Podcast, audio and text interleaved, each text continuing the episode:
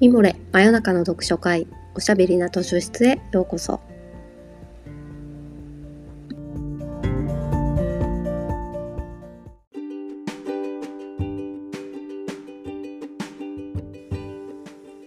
こんばんは。講談社ウェブマガジンミモレ編集部のバタヤンこと川端です。おしゃべりな図書室では水曜日の夜にほっとできて明日が楽しみになるをテーマに皆様からのお便りをもとにおすすめの本や漫画、紙フレーズをご紹介します。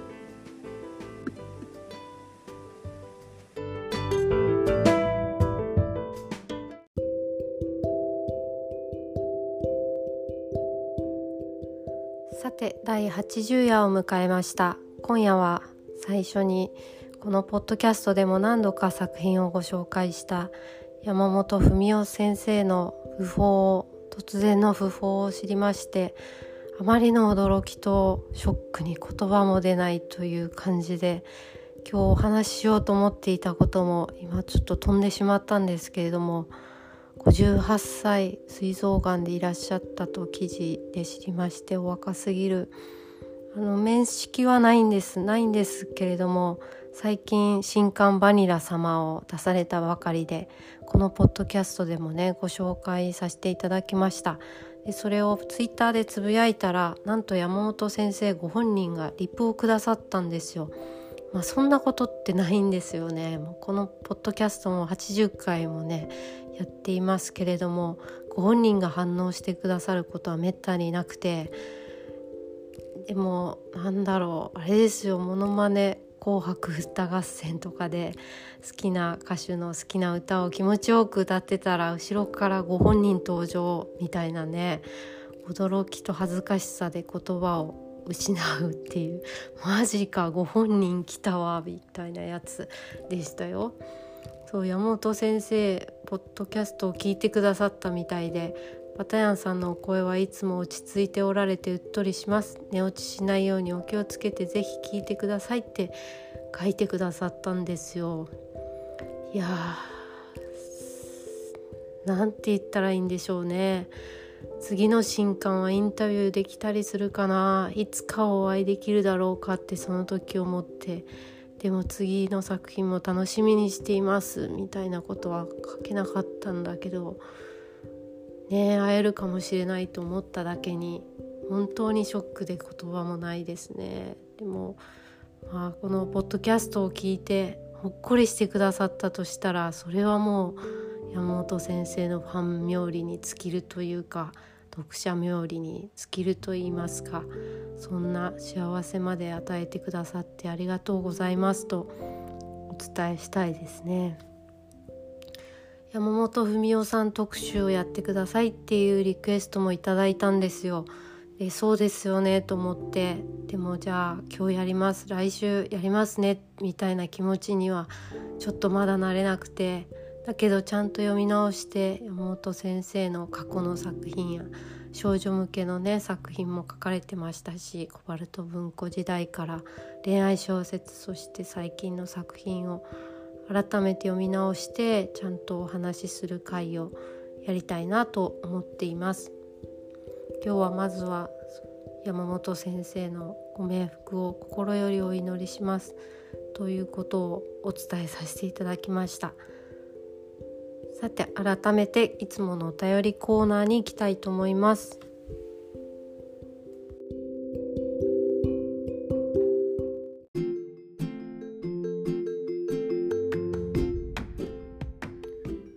今夜のお便りご紹介します。夢の中の羊ちゃんさんからいただきました。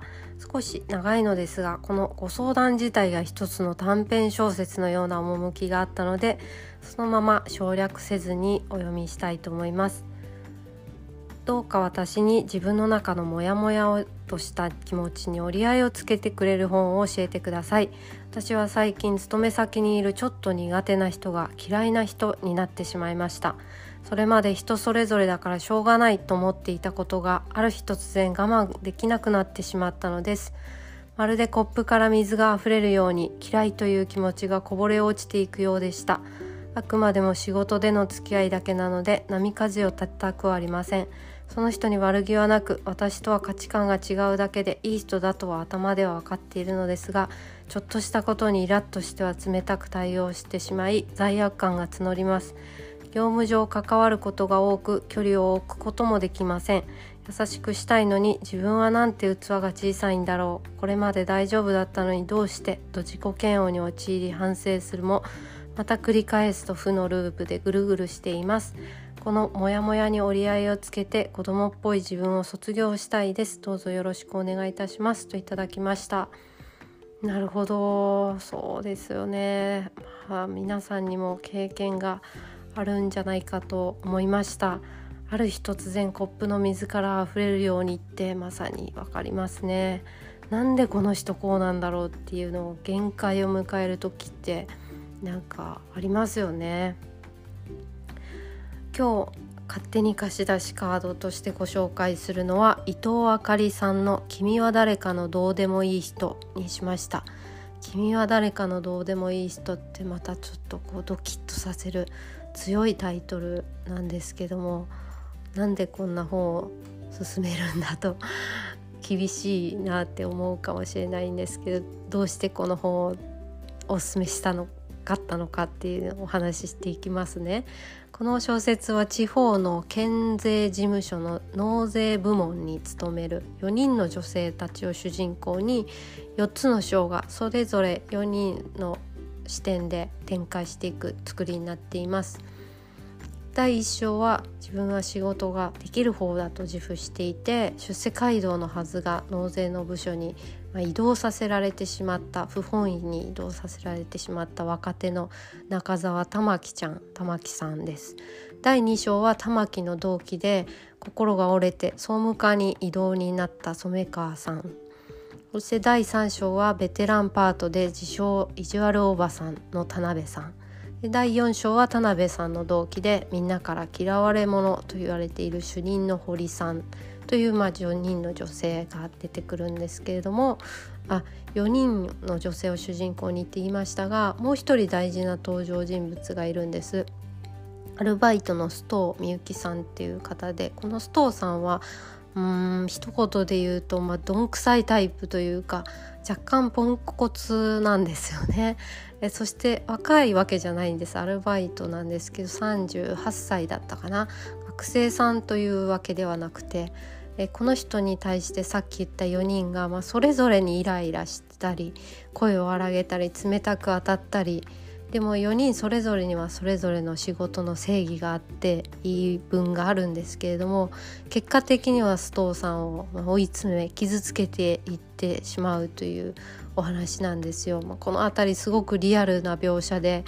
辛いんですけど、まあ、あることだよなとも思うし須藤さんがまた絶妙にやぼったい格好をしている僕ってイラッとさせる要素がこういろんなとこに散りばまってるんですね。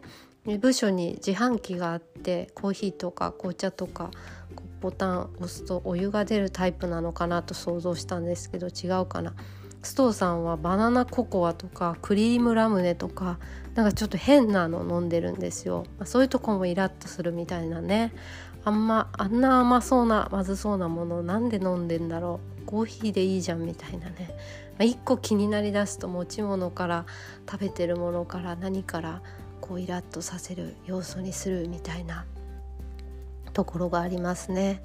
この小説の絶妙なポイントは部署が、まあ、納税をさせなきゃいけない部署なんですよ。だから公務員の中でもいろんなお仕事があると思いますけど普通にちゃんと仕事をしているっていうこと自体があんまり感謝されづらいというか納税してない人に対して催促をしたりとか調査をしたりしなきゃいけないし感謝されるどころか結構きついことを言われたり煙たがられたりしがちな部署だっていうところがまあこの、うん、はけ口とは言いませんけれどもイライラをぶつけられがちな仕事なために、まあ、一人にイライラをまたこう負のバトンって言い方をしてましたけど負のバトンを次へ次へ下へ下へとこう渡してしまうみたいな現状があるわけです。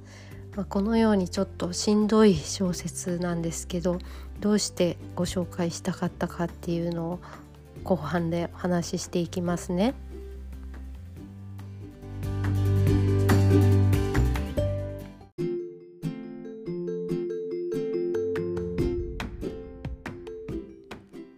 この「君は誰かのどうでもいい人」は文庫になっているんですけれど文庫の解説を島本理央さんが書かれています。この最後の解説島本さんのね後書きを読むだけでもこの本720円か720円出して買った甲斐があったって思いましたいやもちろん本編もすごいんですけれども最後の解説は解説で島本さんの一つの作品を読ませてもらったようなそんなこうお得感のある文庫本です。この解説から2箇所紙フレーズを今日はご紹介したいと思います。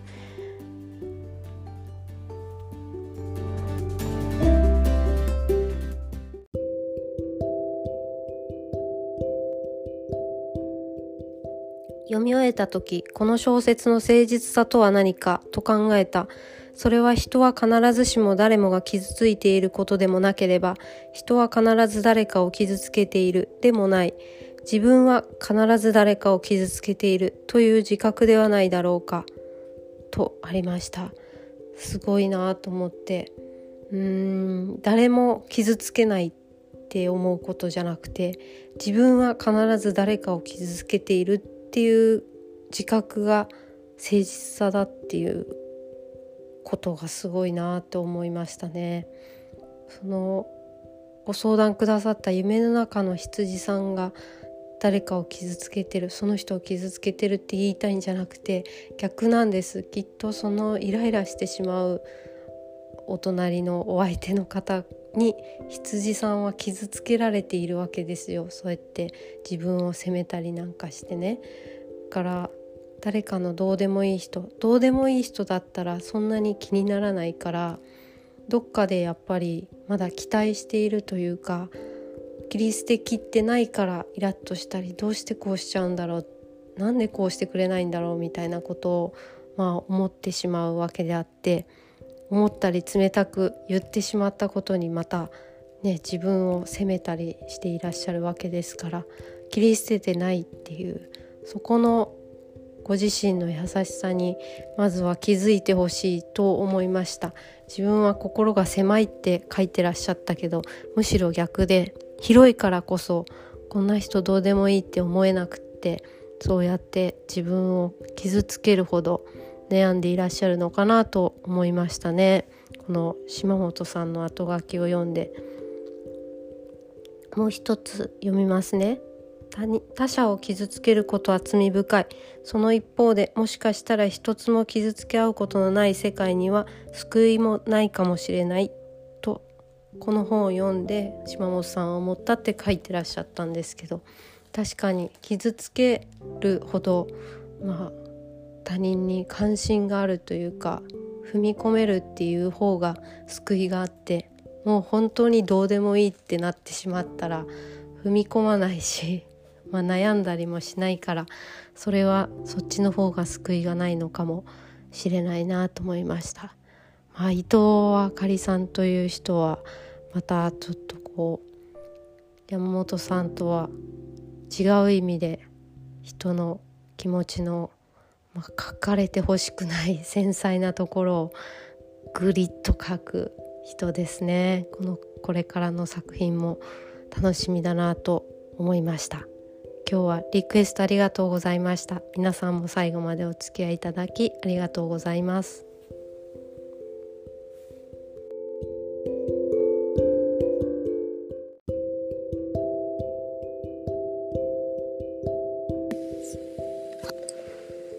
てそろそろお時間になってしまいました。真夜中の読書会おしゃべりなと出出はこんな感じで皆さんからのお便りを元にしながらいろいろなテーマでお話ししたり本を紹介したりしています。